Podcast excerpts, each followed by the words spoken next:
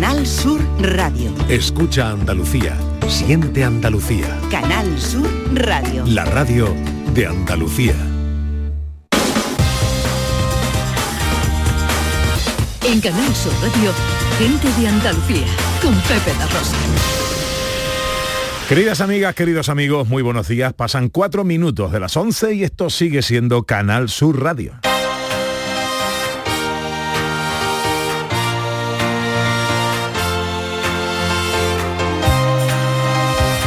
Canal Sur Radio, gente de Andalucía, con Pepe de Rosa.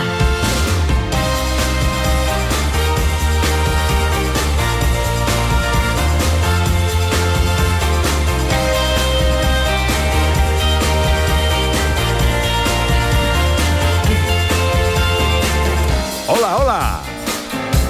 Hola, ¿qué tal? ¿Cómo están? ¿Cómo llevan esta mañana de domingo 11 de junio de 2023? Ojalá en la compañía de sus amigos de la radio lo esté pasando bien.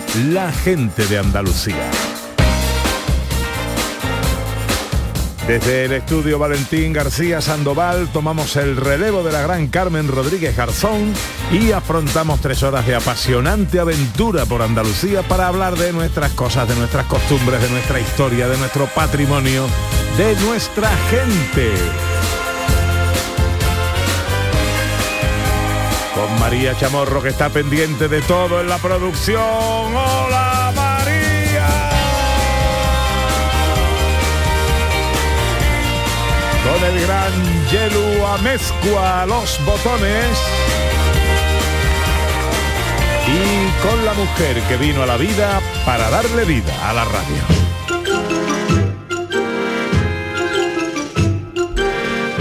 Porque ella es mi tabla periódica, ella es mi litio y mi calcio, mi selenio, mi telurio, es mi estroncio y mi potasio, sodio, oxígeno, ovario.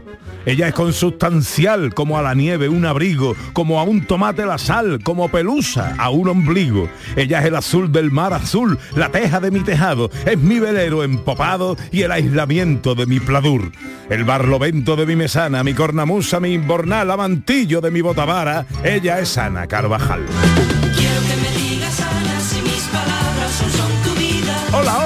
Hola, hola, buenos días a todos. No sabes qué éxito tienes con tus poesías, Pepe. No Sí, sabes, ¿no? bueno, por supuesto el que tienes en mi corazón, en mi persona, pero luego te 15 estás años creando un club de fans de tu poesía, que bueno, sí, sí, lo que decíamos ayer, vamos a tener que hacer algo en el futuro. Al final editamos el libro, ya ya verás. verás, ya verás. Bueno, su eh, tarde de ayer, de sábado, Maravillosa, todo muy bien, ¿no? muy requete bien. Nada, bien, magnífico, Muy magnífico. bien. Bueno, pues eh, tenemos por delante tres horas de radio. Yo creo que hemos conseguido encontrar argumentos para que pasemos una buena mañana juntos. Que os avanzamos en sumario. Arrancamos como siempre con cosas que están pasando en Andalucía, en lugares como Jaén, Málaga o Sevilla. Es que hay una muestra de teatro en la que participan hasta 150 artistas noveles de todas las edades. En Málaga, un festival de bandas de música noruegas. Y en Sevilla nos preparamos para el arranque de una nueva edición de Icónica Fest. En nuestra gente interesante de hoy recibimos al jefe del Departamento de Conservación del Archivo General de Indias para hablarnos de la reciente presentación de la versión portuguesa del Tratado de Tordesillas tras su restauración. Llegan los tres mosqueperros que llenan este domingo de humor, filosofía y música clásica. Os hablamos del musical Cantando bajo la lluvia que llega al Cartuja Center de Sevilla. Y del deporte de moda, el Fit Flamb, que aúna flamenco y fitness. Las fotos con María Chamorro, la ciencia con Iges. Y la receta en un minuto con Dani del Toro. Todo esto y mucho más hasta las 2 de la tarde. Si tienen ustedes la bondad de acompañarnos como siempre aquí en Canal Sur, como siempre aquí con su gente de Andalucía. Hola, siento bien.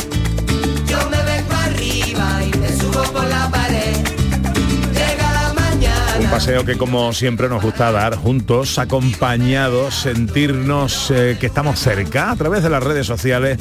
Podemos estar en comunicación a través de nuestros perfiles en eh, Gente de Andalucía en Canal Sur Radio, en Twitter y Facebook y también a través de un teléfono de WhatsApp, el 670-940-200. Hoy la cosa de que va, Ana Carvajal. De museo, es la Semana Internacional de los Museos para la finalidad, evidentemente, es promover la participación e interacción con los museos, que vayamos, que se aprenden cosas muy interesantes. Así que le vamos a preguntar a nuestros oyentes cuál ha sido el museo ¿qué más le ha marcado, qué más le ha sorprendido? Para bien o para mal. ¿eh? Porque claro, uno piensa en museos, dice "Pues, el Louvre, el Museo del Prado, el MoMA de Al Nueva Museo Pateo. Qué bonito. Pero claro, hay museos también. Hay un museo de arte malo en Estados Unidos.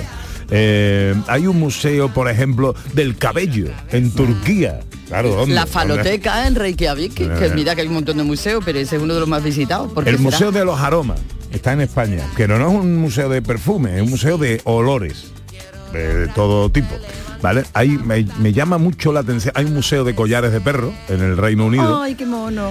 pero hay un museo que me gusta mucho, hay un museo del calcetín, por Ah, ejemplo. bueno, hay el de, en el, de Japón. la, el de la caca, ¿no? Hay un museo de relaciones rotas en Croacia. Ay, ¿eso cómo se expone? Esto no lo sé, pero bueno, habría, habría que verlo. El Museo del Falo, que tú decías, en Islandia. En Reykjavik, sí. Eh, ¿Tú lo has visto o qué? ¿Has Sí, ido a verlo? sí, sí, sí. Ahí hay una colección de 300 penes de todos los diversos Hasta de trolls. mamíferos. Sí, hasta de trolls también hay. Mm, Aquí está el. Museo Ecosostenible de Excrementos. que Ese de la caca. En Italia, ¿eh? más conocido popularmente como el Museo de la Mierda. Eh, no lo digo yo, que es así. ¿eh? Y el Museo del Ratoncito Pérez, que está en España. ¿sabes? Oh, ¿Dónde está? Yo quiero Eh, verlo. Bueno, hay museos de todo tipo. ¿Cuál es el museo más raro que habéis visitado o cuál es la cosa más rara que habéis visto en un museo? 670 940 200 para las notas de voz. 11 y 10 arranca enseguida nuestro paseo por Andalucía. Aquadeus, ahora más cerca de ti, procedente del manantial Sierra Nevada, un agua excepcional en sabor, de mineralización débil que nace en tu región. Aquadeus Sierra Nevada es ideal para hidratar a toda la familia y no olvides tirar tu botella al contenedor amarillo. Aquadeus, fuente de vida, ahora también en Andalucía. ¿Qué haces tan concentrada? Convertir este papel en un billete de avión para el viaje de mi vida. ¿Y? Pues nada, que no hay manera, hijo mío. Este San Juan la magia la pone el sueldazo fin de semana de la 11, con un premio de 5.000 euros al mes durante 20 años y 300.000 euros al contado. Además, en cuponespecial.es podrás conseguir fantásticas tarjetas regalo, 40 de ellas exclusivas para viajar. Pídeselo al sueldazo de San Juan de la 11. Bases depositadas ante notario. A todos los que jugáis a la 11, bien jugado. Juega responsablemente y solo si eres mayor de edad. Vete a dormir con una sonrisa, con el show del comandante Lara. El humor más travieso, los invitados más divertidos, las mejores versiones musicales de Calambre. El show del comandante Lara. Los domingos en la medianoche en Canal Sur Radio. Más Andalucía, más Canal Sur Radio.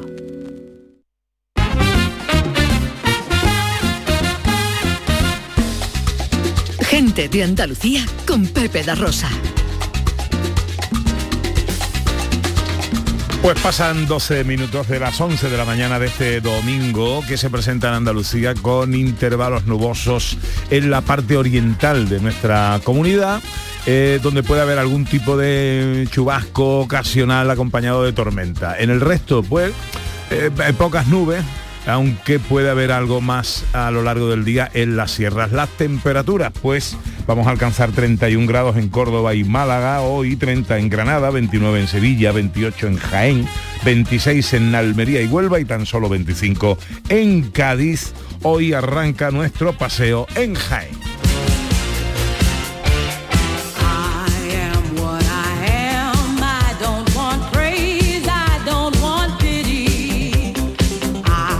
Soy lo que soy, dice esta canción que forma parte de la banda sonora de la jaula de las locas. Hablamos de teatro y es que eh, tiene lugar en Jaén, en el Teatro Darimelia, la 31 primera edición de la muestra Acércate al Teatro. que Ana. tiene una función preciosa y maravillosa que hace que veamos teatro pues llevado a cabo por gente que no es profesional o no todo el mundo es profesional y que sirve para expresarse, para divertirse y para pensar también un poquito.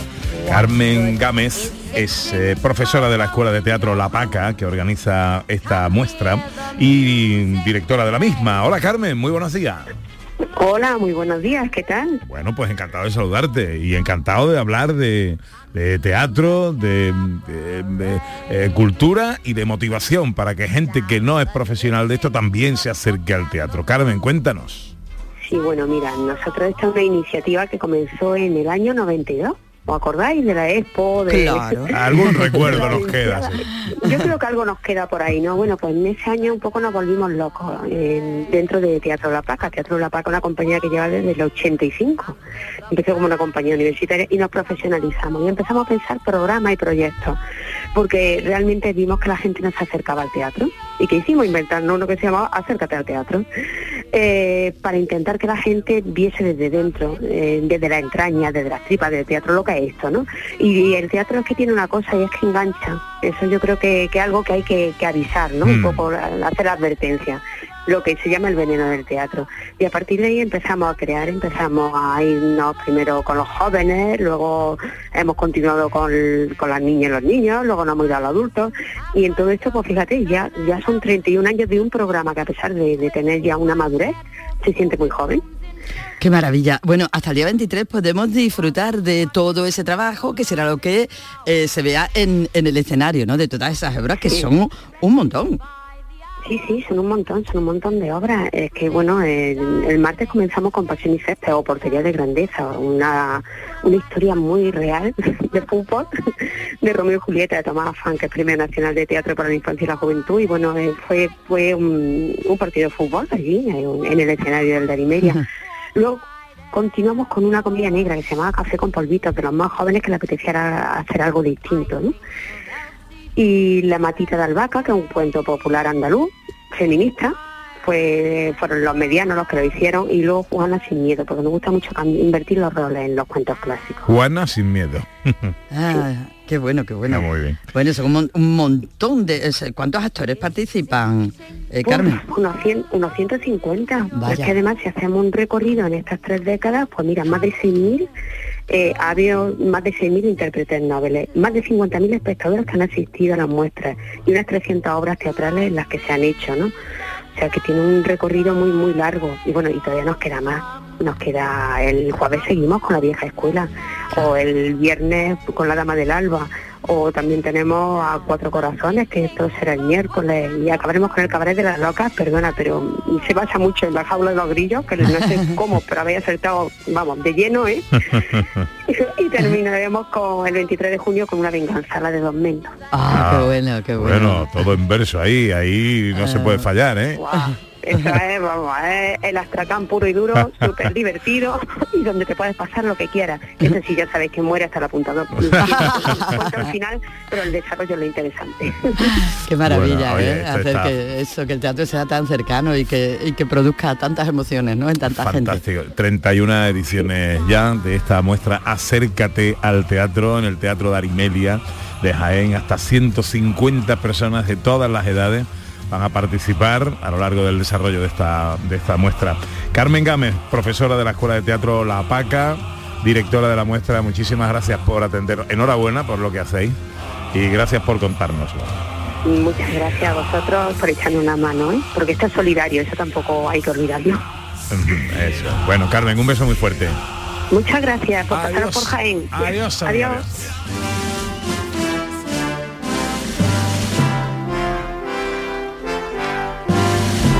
Bueno, y ahora nos eh, acercamos hasta Málaga, hasta la Costa del Sol, y nos, eh, nos hacemos eco de una petición de los oyentes. Nosotros estamos aquí al servicio de los oyentes. Esto es servicio público puro y duro, Ana Carvajal. Así es, nos llegaba una petición la semana pasada eh, desde Índigo de MC Group SL en Benalmádena y decía que nos solicitaba ayuda para difundir el Festival de Bandas de Música Noruegas que se celebra este año en la Costa del Sol a partir del próximo día 16. Qué bueno. Y aquí estamos. Mariluz Romero es managing director de Índigo DMC Group, que organiza este festival. Hola Mariluz, buenos días. Buenos días, ¿Qué- Pepe. Buenos días, Ana, y a todo el equipo. Encantado de, de saludarte. Cuéntanos, eh, ¿qué es este festival? ¿Cómo se desarrolla? Bueno, pues mira, ante todo, daros las gracias por esta oportunidad. Para nosotros es un gran honor estar aquí en el programa Gente de Andalucía para presentarlos con gran emoción y cariño la edición del año 2023 del Festival Tropical Costa de Marfil, en que las bandas musicales noruegas se dan cita y brindan a los vecinos y turistas de las poblaciones su repertorio musical. Este año tenemos una edición más y las calles y los escenarios de Arroyo de la Miel en Benalmádena, Torremolinos, Misas Pueblo y la ciudad de Granada acogerán la vistosidad de estas bandas en los pasacalles con sus desfiles y actuaciones.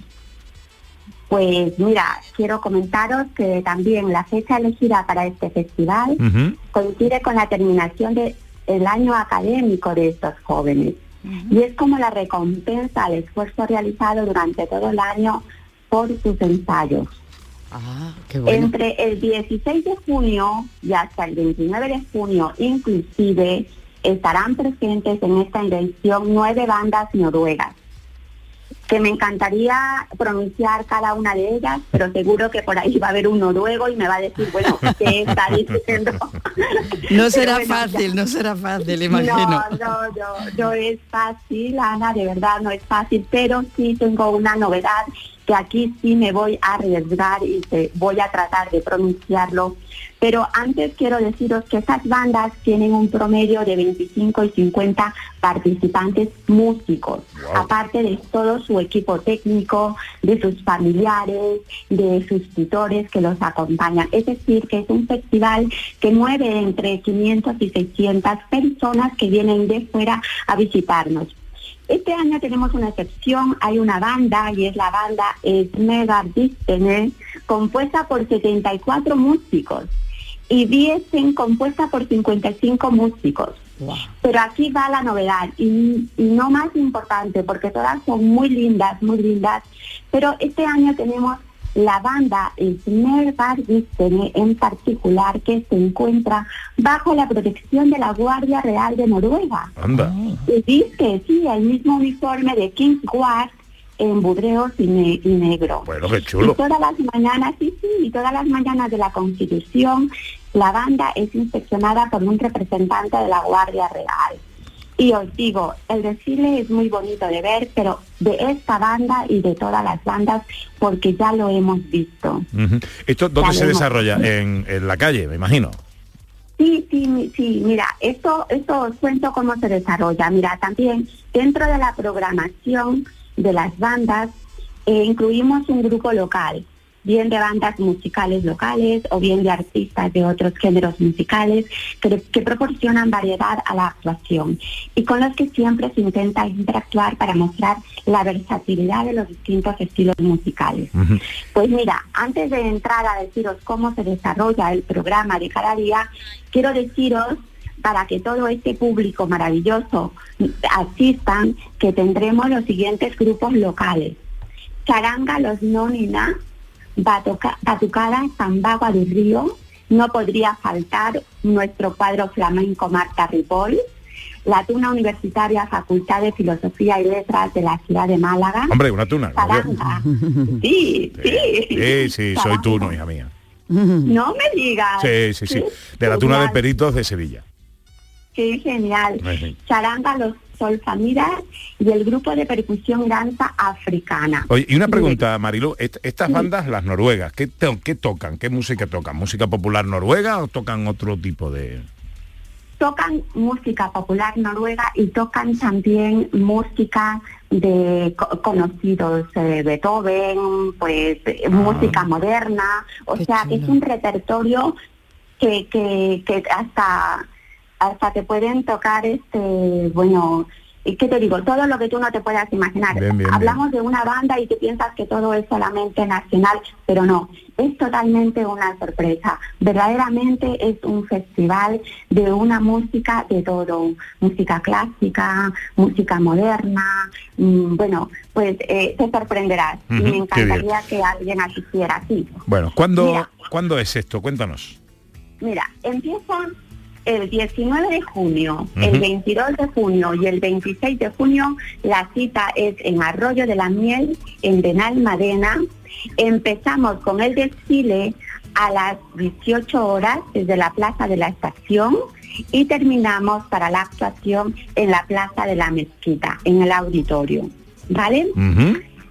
El 20 de junio y el 29 de junio, pues la cita es en Torremolinos. El desfile empieza en la zona peatonal de la calle Hoyo y termina con la actuación en la Plaza de la Nogalera.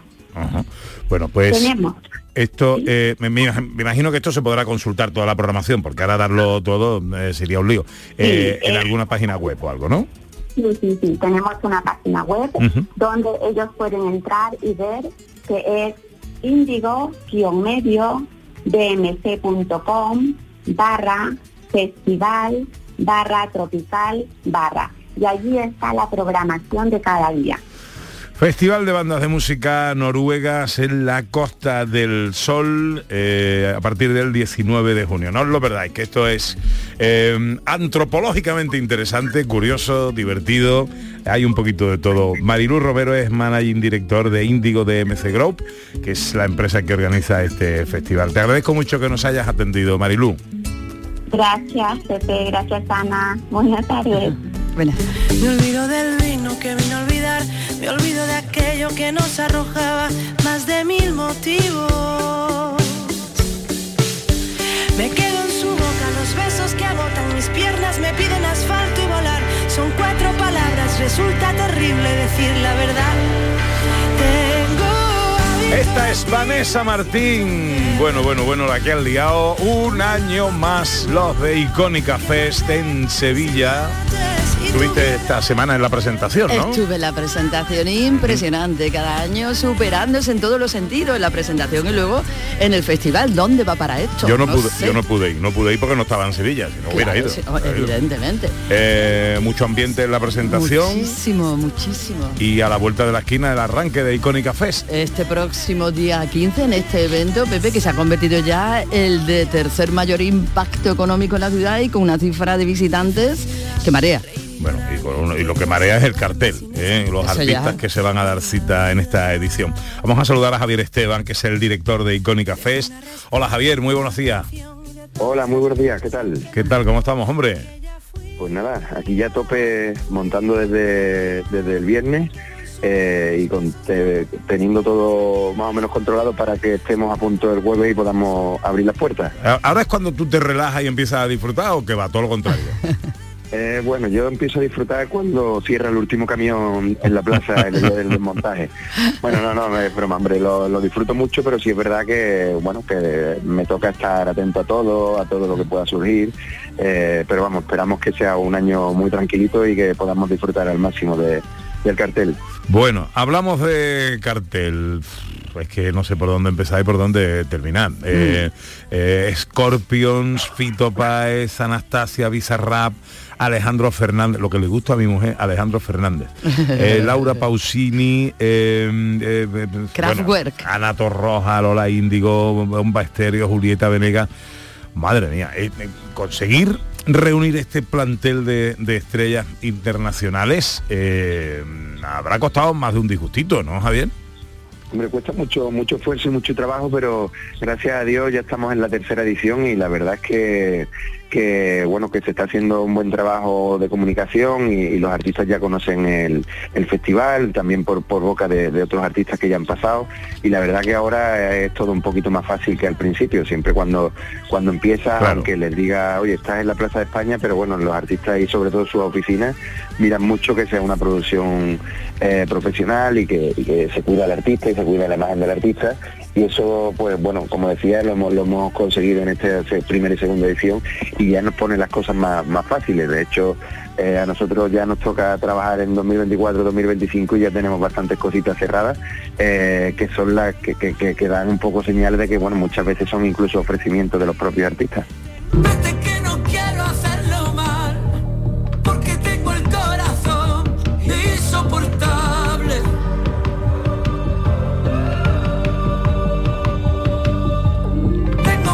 Ya no hay que llamarlos, ya quieren venir. ya son ellos los que solicitan estar en Icónica. Porque además un cartel, Javi, que uno de los grandes éxitos de Icónica es un cartel en el que tienen cabida todas las edades, no tiene un solo sello, es absolutamente ecléptico. Podemos ir con niños y con abuelos. Claro, ese ha sido desde primera hora el sello que le hemos querido imprimir a este festival porque, bueno, mm, desde que desde su concepción nosotros lo que planteábamos hacer un festival para todos los sevillanos y todos los andaluces y para ello tenemos que no, no dejar fuera a nadie, o por lo menos intentarlo. Eh, entonces pensamos muy bien que tengamos cubiertos casi todos los gustos musicales de- del público en general y, bueno, eh, por ahora la verdad que estamos teniendo muchas felicitaciones por esa parte porque bueno, es lo que es lo que dicen, ¿no? Puedes puedes ir un día con tu madre, otro día con unos amigos, otro día porque hay hay para todos los gustos. Bueno, dice eh, Ana Eclexia, tenemos por un lado, por la banda izquierda eh, tenemos a, a los Scorpions y por la otra banda tenemos, por ejemplo, Carretera y Manta con los chichos, los chunguitos, manzanita y junco. O sea que más imposible. Total, es una apuesta por la música en definitiva, en general y, sin complejos, ¿no? Que es importante porque, bueno, eh, no somos nadie para mandar en los gustos de- del público y hay gustos muy variados y lo que intentamos cubrirlos todos para que la gente sienta el festival y lo- los sevillanos los andaluces sientan el festival como suyo, ¿no? Te lo dije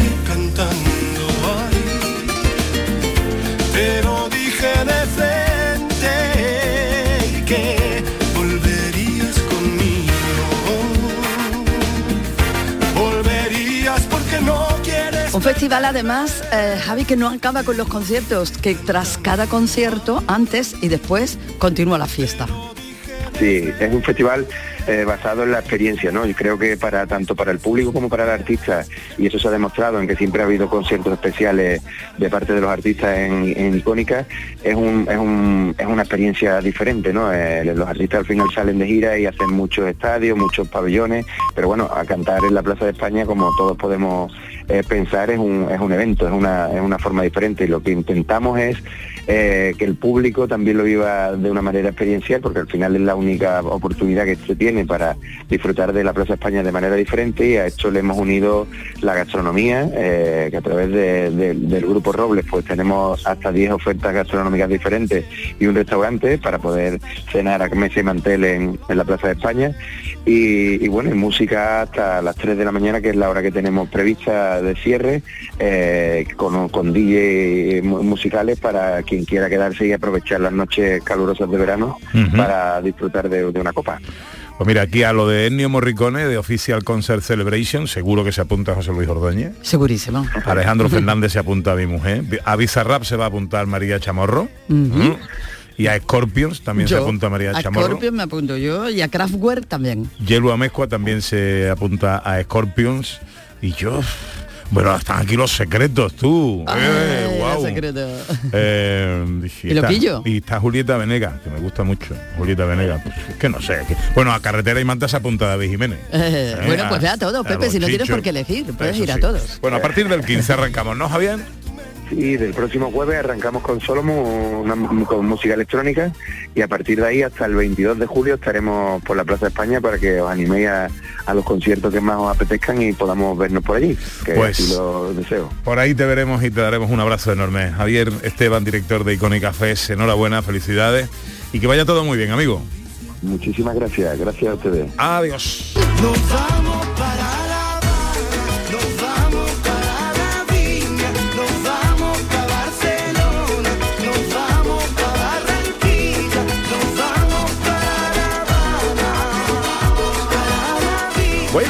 que no- hoy estamos muy musicales. No abandonamos la música, eh, en este caso con un tinte social, con un tinte solidario y con un tinte de amistad, porque hablamos con, con un buen amigo, eh, inasequible al desaliento, hartible de las tablas, canijo, que se ha quedado canijo como él, como él solo, que es nuestro querido Manolo Medina. Hombre, por favor, en este Manolo Medina siempre habrá alegría y arte. Hola Manolo Medina. Me han dicho de todo en la vida, pero hartible de las tablas nunca, Pepe. Apúntatelo. Apúntatelo por ahí. que me has, me has definido perfectamente, tío. Oye, ¿cómo estás? Lo primero. Bueno. Bien, bien, bien, estamos bien. Bueno, tengo que, que pasar por quirófano porque tengo un problema en la cadera y bueno, después de algunos años ya, pues ya me meten en quirófano este veranito, pero por lo demás, pues todo fabuloso, gracias a Dios. Bueno, eh, hoy no hablamos con Manolo Medina eh, de una nueva obra de teatro, eh, ni sin punto, ni con punto, ni con ni nada. Hablamos de Manolo Medina en su faceta que quizás muchos no conozcan, de cantante, que Manolo Medina canta y canta muy bien. Y va a ser un concierto eh, en el Teatro Cervantes de Málaga eh, con un fin solidario y con un montón de gente que le va a arropar en ese día. Cuéntanos, Manolo. Pues mira, Pepe, esto es una gala que se hace cada año en Málaga a beneficio del teléfono de la esperanza. Que bueno, que es verdad que muchas veces vamos por la vida sin queriendo que no, no- no lo sabemos todo, pero luego cuando te das cuenta y te acercas, como por ejemplo me he acercado yo ahora a la Asociación del Teléfono de la Esperanza, no te puedes imaginar la labor que hacen y la cantidad de gente que tiene que utilizar por desgracia ese teléfono por culpa de la soledad. Entonces eh, me llamó nuestro queridísimo y prestigioso pintor don Antonio Montiel, que es el embajador del, del teléfono de la esperanza, y como cada año se hace una, una gala, me dijo, este año te toca a ti. Y yo encantado de subirme al templo de Málaga, que es el Teatro Cervantes, el martes a las, 3, a las 8 de la tarde, martes, martes 13, ¿sabes? A las 8 de la tarde. ¿Quién dijo miedo? Acompañado con un elenco que mm, viene mi querida Betty Ciego, viene Ángel Garó, viene David de María, viene Fran Dobla, viene Miguel Caiceo, Adrián Martín, Adriana Roban, viene Wow. Loarilla, viene Maica Romero, viene Melu, vamos a estar bajo la dirección musical del maestro Pedro Gordillo y al final pues hay una canción maravillosa que voy a estar acompañado por la coral Voces de Viñeros de aquí de Málaga. Así que fíjate el cartelón que llevamos para poder eh, llegar y bueno quedan quedan quedan 34 entradas Anda. curiosamente de las de las de las más caras bueno más caras están a 20 euros vamos 20 10 y 5 de las de 20 euros quedan 34 entradas y de las de 5 son las que más quedan que quedarán 50 por ahí así que está todo ya prácticamente vendido Qué bueno. Pues eh, martes 13 de junio, 8 de la tarde, Teatro Cervantes, con un montón de buenos amigos y sobre todo con una colección de buenos deseos y de buenas intenciones a favor del teléfono de la esperanza. Quedan pocas entradas, eh, los precios desde 5 a 20 euros, ¿no? Veo por aquí. Sí, y ahí hay un teléfono, porque no se pueden comprar por internet, hay un teléfono que es el 952-652-651, 952-652-651, y allí pueden reservar sus entradas y comprar sus entradas para con lo del Bizum y todas estas, cosas modernas. Se pueden comprar las entradas y esperemos que colguemos el cartel de no hay billetes, como se suele decir, porque la causa lo merece, el esfuerzo que vamos a hacer todos. A mí me cuesta poco porque yo vivo aquí cerquita, pero David viene de Madrid, Raúl viene de Cartagena, es decir, vamos a hacer un esfuerzo, un montón de artistas para llenar ese teatro que es lo que, que es lo que queremos al final. Seguro que sí. Pues eh, recuerden, el martes, pasado mañana, el eh, pasado mañana, he dicho bien, sí, pasado mañana, 8 de la tarde, Teatro Cervantes. Manolo Medina, querido, te mando un abrazo enorme, que la intervención esa salga todo bien, que no haya ningún problema y pasado mañana que lo disfrutes ahí en el teatro lleno de gente. Muchísimas gracias por siempre dejarme contar mis cosas y sabéis que, que os quiero mucho, Marilón, un besito muy grande, Pepe, otro para ti y para todo el mundo.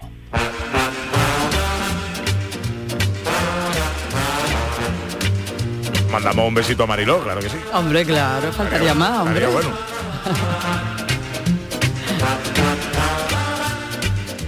Para, para,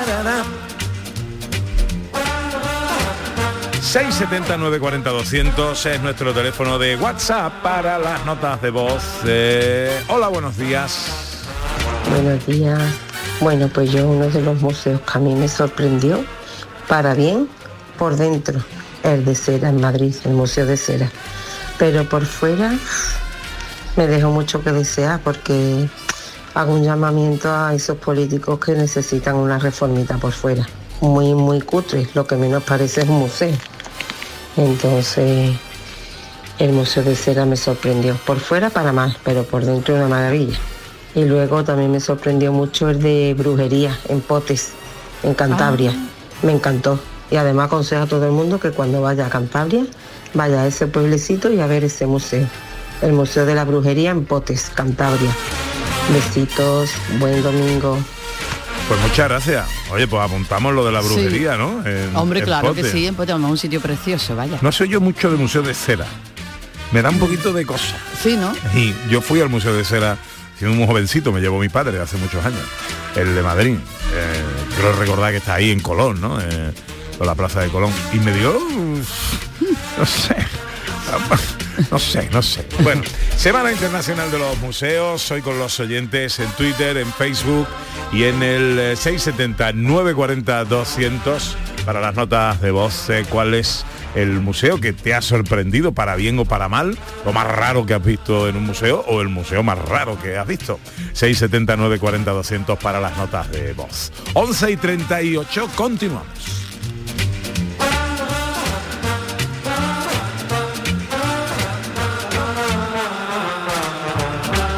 En Canal Sur Radio, gente de Andalucía, con Pepe da Rosa.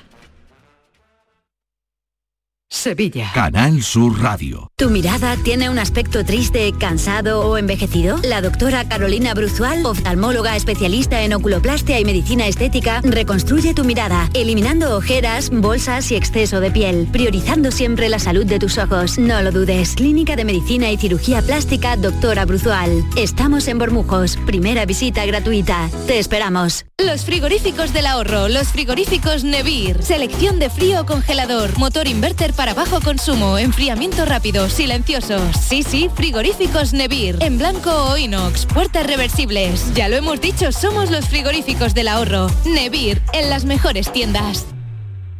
Una plaza, mil músicas icónicas Sevilla Fest. Vanessa Martín, Lola Índigo, Beret, Anastasia, Bizarrap, Solomon, Pablo López, La Fiesta Bres, Bomba Estéreo, Julieta Vanegas, Los Chichos, Nancy Rubias, Fangoria o Laura Pausini. Te esperan este verano en la Plaza de España de Sevilla. Del 15 de junio al 22 de julio, vive una experiencia icónica con la mejor música nacional e internacional. Descúbrelo en icónicafest.com. Celebra el Día Mundial del Medio Ambiente con Social Energy. Realizamos un estudio gratuito para ahorrar hasta un 90% de tu factura Y solo hasta el 12 de junio te descontamos hasta 400 euros en tu instalación o te regalamos un cheque en Amazon o el corte inglés. Pide tu cita en el 955 44 11 11 o socialenergy.es y aprovecha las subvenciones disponibles. La revolución solar es Social Energy. En Canal Sur Radio, gente de Andalucía, con Pepe da Rosa.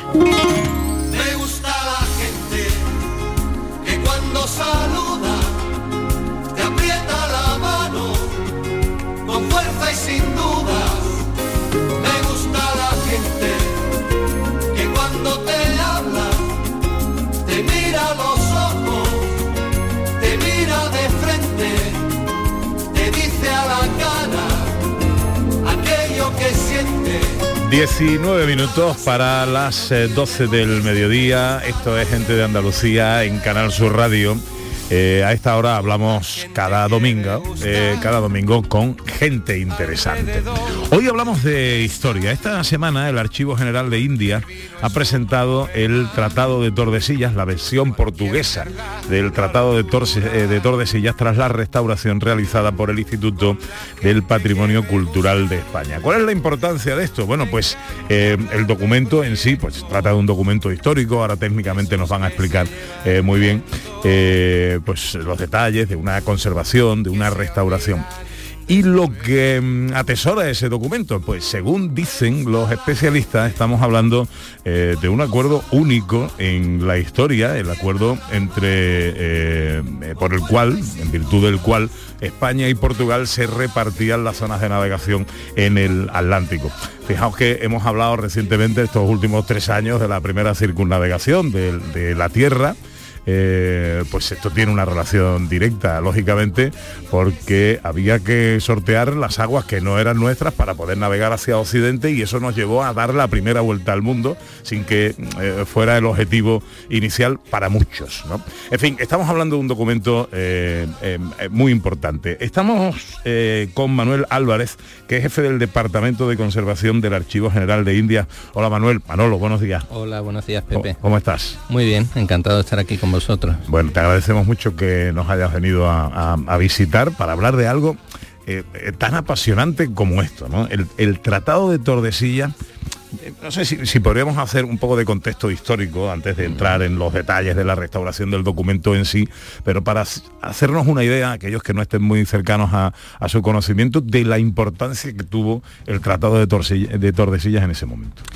Mira, el Tratado de Tordesillas tiene una importancia muy, muy grande porque evidentemente reparte un mundo y reparte un mundo eh, en dos potencias que estaban en ese momento en el extremo y que cuando Colón llega a América, en vez de estar en el extremo, se convierten en el centro, no solamente geográfico, sino también político.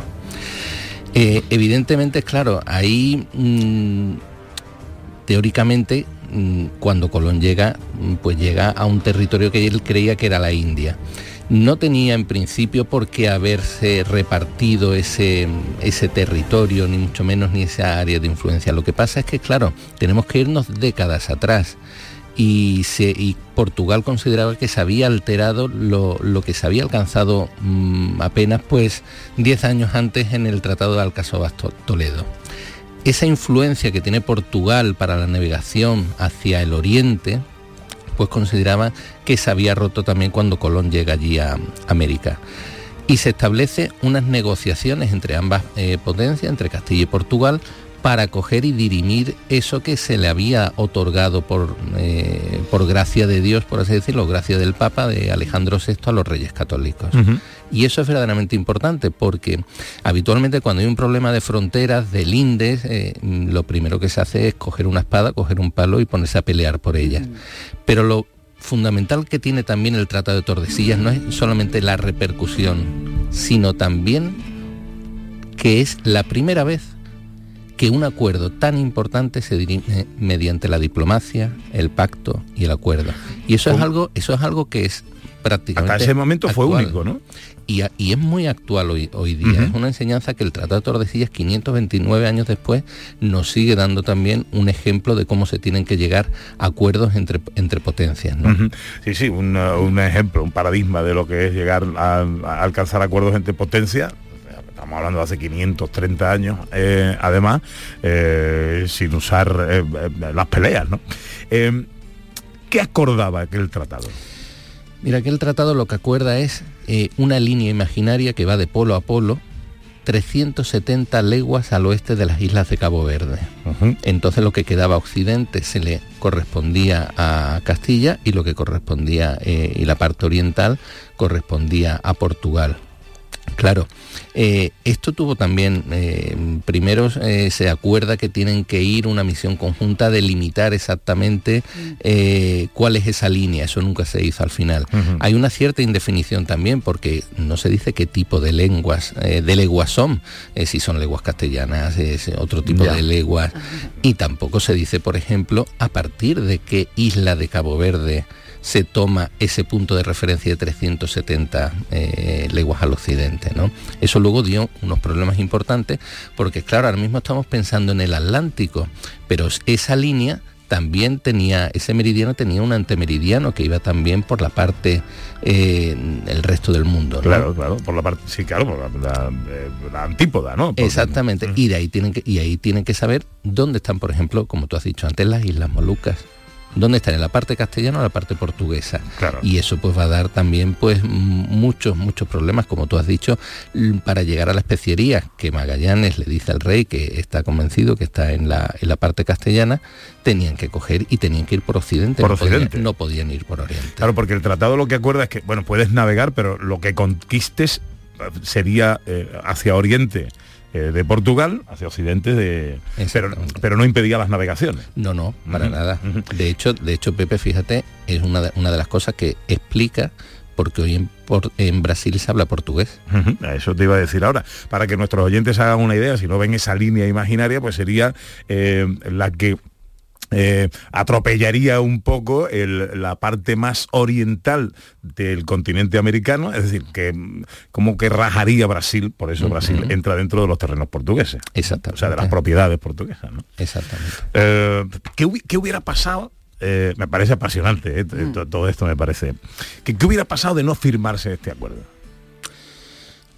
Hombre, ponernos en la piel de lo que podría haber pasado es muy, es muy complicado, pero seguramente, eh, fíjate, eh, el rey Francisco de Francia, unos años más tarde, cuando llega y apresan un, barco que trae eh, metales preciosos y regalos de Hernán Cortés, y llega ese, ese barco a, a Francia, llegan y dice el rey Francisco I, bueno, que me enseñen el testamento de nuestro padre Adán para ver por, eh, por qué les ha mm, repartido el mundo a Castilla y a Portugal y a mí no me han dado parte.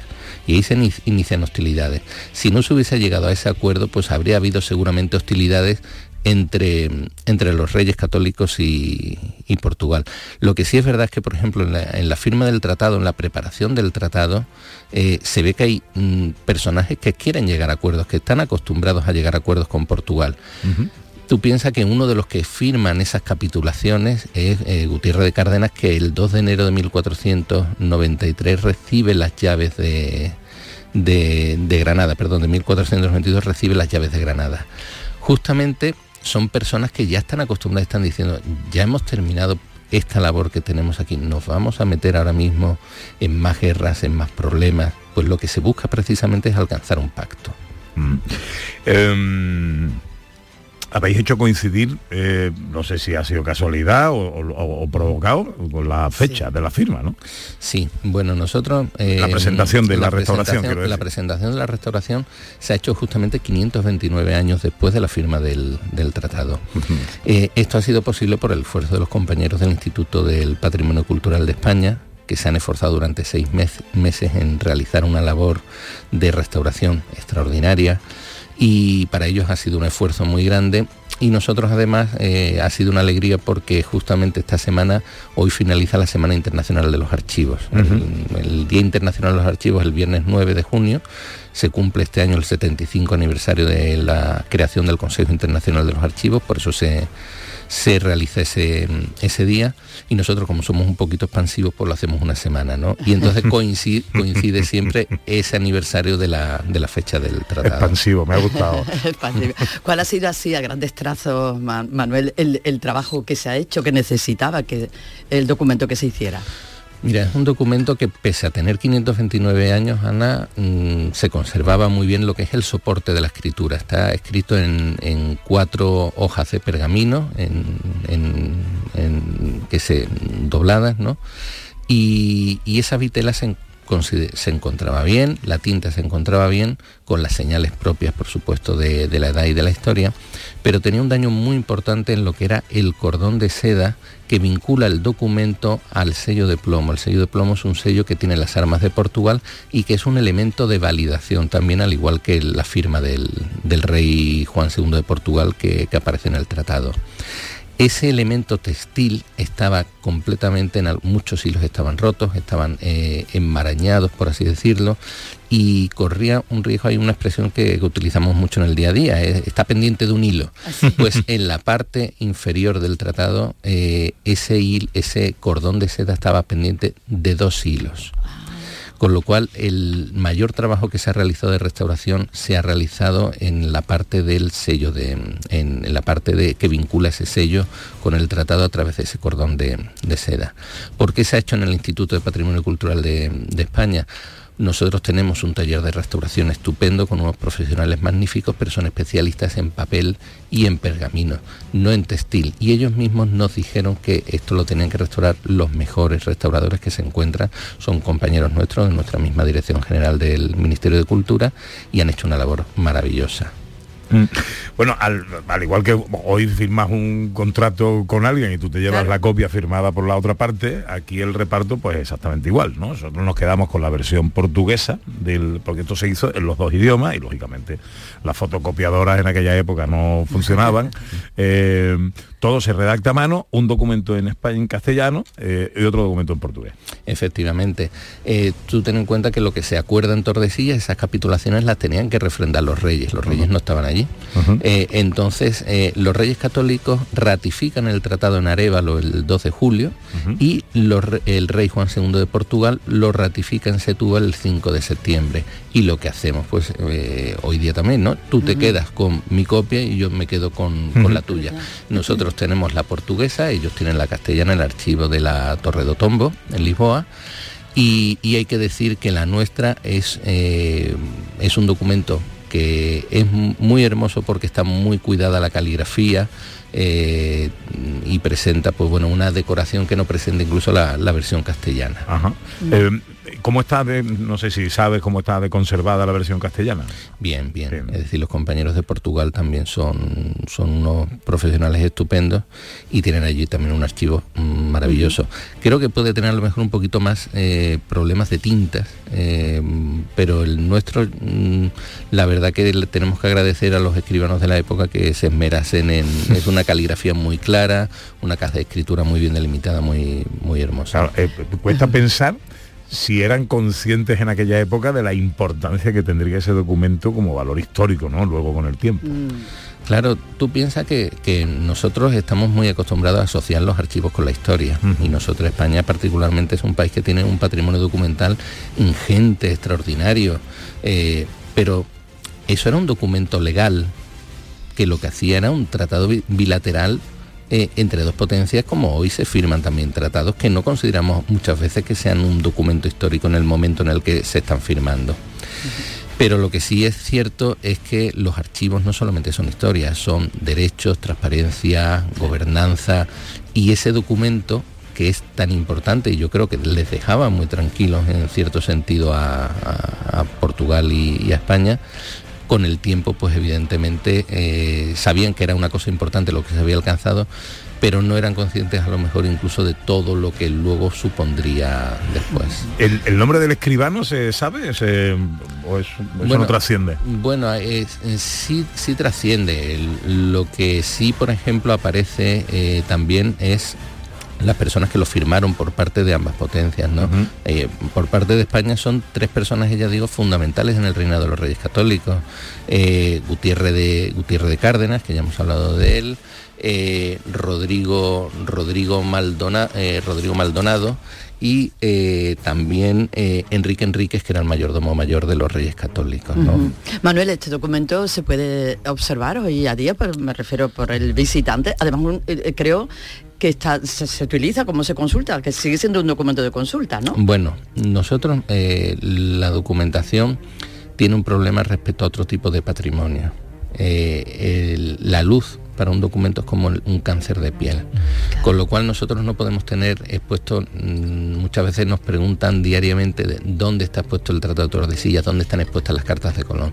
Si nosotros tuviésemos esos documentos expuestos, ya prácticamente mm, no existirían, y digo no existirían porque tendrían problemas en los soportes, en las tintas, se, de- mm, se desvanecen las tintas, eh, los soportes pues eh, también se dañan. ¿no?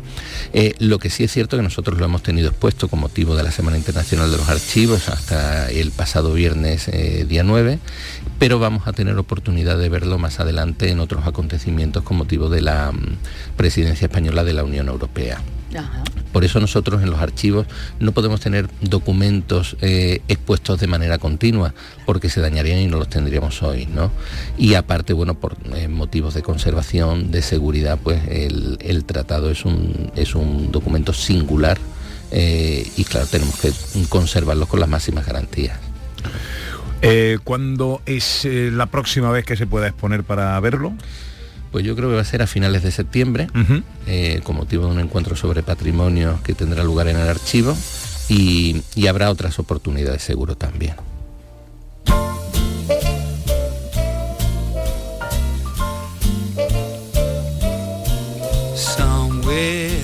Esta semana ha sido presentado este, mm, eh, por el Archivo General de Indias el Tratado de Tordesillas, la versión portuguesa, que es la que atesoramos aquí en España, eh, tras su restauración realizada por el Instituto del Patrimonio Cultural de España.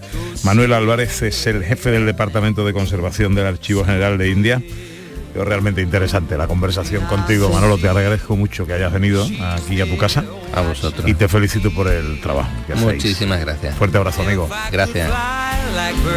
Tres eh, minutos faltan para que sean las 12. Eh, te da un pellizquito. Eh, esto no se hace, Álvaro Ojeda. Manda una foto, mira qué foto manda Álvaro. Eh, nos está escuchando, eso sí. Eh, pero está el tío En la playa. tumbado en la arena. Es en Sahara. Con su refresquito. Dice, dice que está mm, después de tres horas de bicicleta. Eso, bueno, sí, me lo voy a creer. Y el tío está ahí con una copita que tiene que ser amontillado, oloroso o algo así, ¿eh? por el color que tiene la copita. No está mal, no está mal el tío. Un besito, cuídate querido. Llega la información a Canal Sur Radio.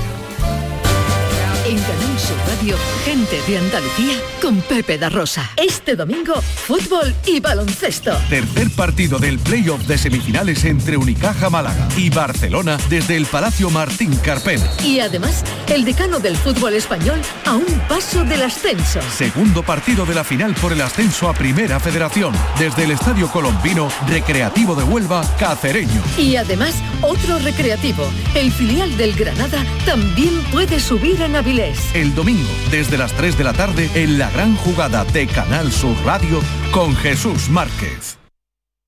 Canal Sur Sevilla. Escucha bien lo que te voy a decir. Alégrate, ya no te vas a arrepentir.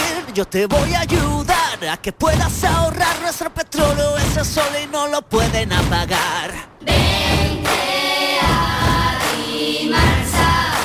Placas fotovoltaicas Dimarsa. Infórmate en el 955 12 13 12 o en dimarsa.es. Bienvenidos a Sacaba. Mil metros de electrodomésticos con primeras marcas. Grupos Whirlpool, Bosch y Electrolux. Gran oferta en lavadoras. Lavadora Indesit de 6 kilos desde 199 euros. Y lavadora Whirlpool de 8 kilos desde 299 euros. Y solo hasta fin de existencia. Solo tú y Sacaba. Tu tienda de electrodomésticos en el Polígono Store en calle nivel 23. Sacaba. La mañana de Andalucía con Jesús Vigorra. Con la información más útil y la mirada de Andalucía al mundo y a tu mundo, nos ponemos en marcha. Con tu participación, porque te escuchamos y atendemos tus quejas. Con las entrevistas y la crónica que te interesa. Con una tertulia que da que hablar. La mañana de Andalucía con Jesús Vigorra. De lunes a viernes desde las 6 de la mañana. Más Andalucía. Más Canal Sur Radio.